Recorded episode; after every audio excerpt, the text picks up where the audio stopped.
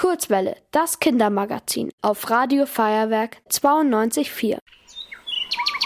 Wer ist das schlauste Tier im Wald? Na klar, der Kurzwelle Faktenfuchs.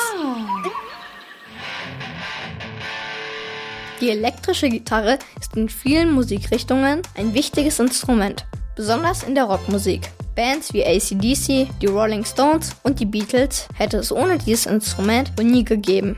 Berühmte Songs, die mit einer E-Gitarre gespielt werden, sind zum Beispiel Bohemian Rhapsody von Queen und Smells Like Teen Spirit von Nirvana.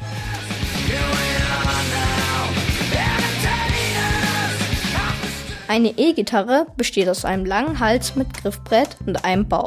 Der wird auch Korpus genannt. Über das Instrument sind Saiten aus Stahl gespannt. Die werden meistens mit den Fingern gezupft oder mit dem Plektrum angeschlagen. Das ist ein kleines Plättchen aus Plastik und ungefähr so groß wie eine Münze.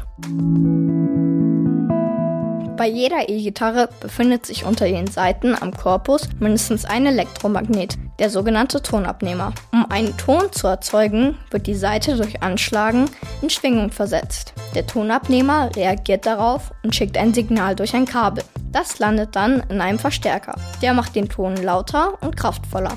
Die älteste und erste richtige Gitarre hat der Spanier Antonio Stradivari vor etwa 300 Jahren gebaut. Vor fast 100 Jahren hatte dann schließlich die Firma Gibson die Idee, eine Gitarre elektrisch zu verstärken.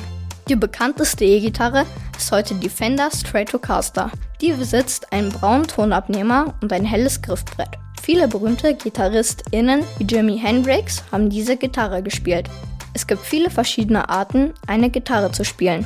Ein Beispiel für so eine besondere Spieltechnik ist das sogenannte Bending. Das ist Englisch und bedeutet so viel wie verbiegen. Dabei werden die Saiten beim Spielen mit den Fingern gezogen. So lässt sich die Tonhöhe einer Note verändern. Ihr wollt auch ins Radio? Dann macht mit bei der Kurzwelle. Schreibt einfach eine E-Mail an radio@feuerwerk.de.